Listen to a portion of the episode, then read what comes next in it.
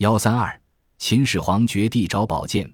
秦始皇成为中国历史上的第一个皇帝之后，广收天下财宝。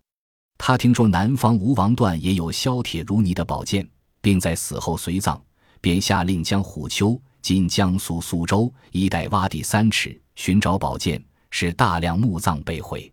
秦始皇在位期间，大兴土木，生活奢侈，为修建阿房宫和骊山墓，耗尽了天下的人力物力。其中，秦始皇陵的营建前后动用了七十余万人。秦始皇陵的地上地下都是一座宝库，集中了当时之精华。秦始皇陵原高一百二十米，但是由于两千余年的风雨侵蚀和人为破坏，我们今天所看到的秦始皇陵只是一座高七十余米的陵冢。尽管它仍然是历代帝王陵寝中最为宏伟者，而地面建筑却无一留存。白居易《草茫茫》时有一朝盗掘坟陵破。龙果神堂三月火据说，秦始皇陵在秦末动乱中被盗掘。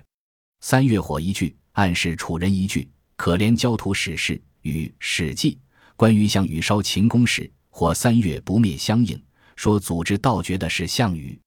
最早说到项羽发掘秦始皇陵的是楚汉两军对峙时，刘邦列举项羽十大罪状，其中第四条就是烧秦宫室。绝世皇帝冢私收其财物。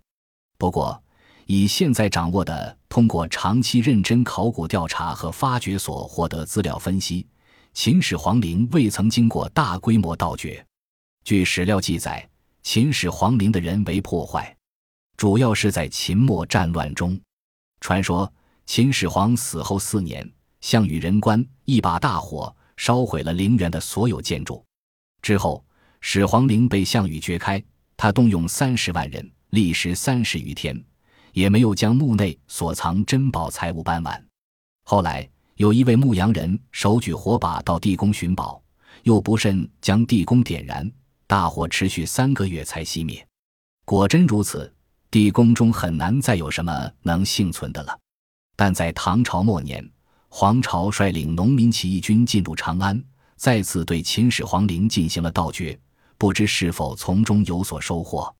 对于项羽绝始皇帝冢的谴责，后来虽然沸沸扬扬、千年不息，却并没有确定的实证。《汉书》有些文句说到秦始皇陵遭到盗掘，但是发起者与主持者却似乎并不是项羽。《论衡》说：“秦始皇葬于骊山，二十末，天下盗贼掘其墓。”《太平御览》卷八一二引黄览。也写道：“关东贼发始皇墓，中有水银。”看来秦始皇陵可能只是遭到局部破坏，而发掘秦始皇陵的是起义部众。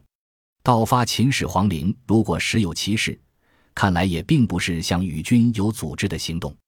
令人欣喜的是，考古工作者通过对陵园周围的勘察，发现地宫并没有被人破坏的痕迹。如果是事实，有朝一日。我们或许可以看到一座藏满珍宝的地下宫殿，但地面建筑及建筑中的所藏，恐怕是永远都找不回来了。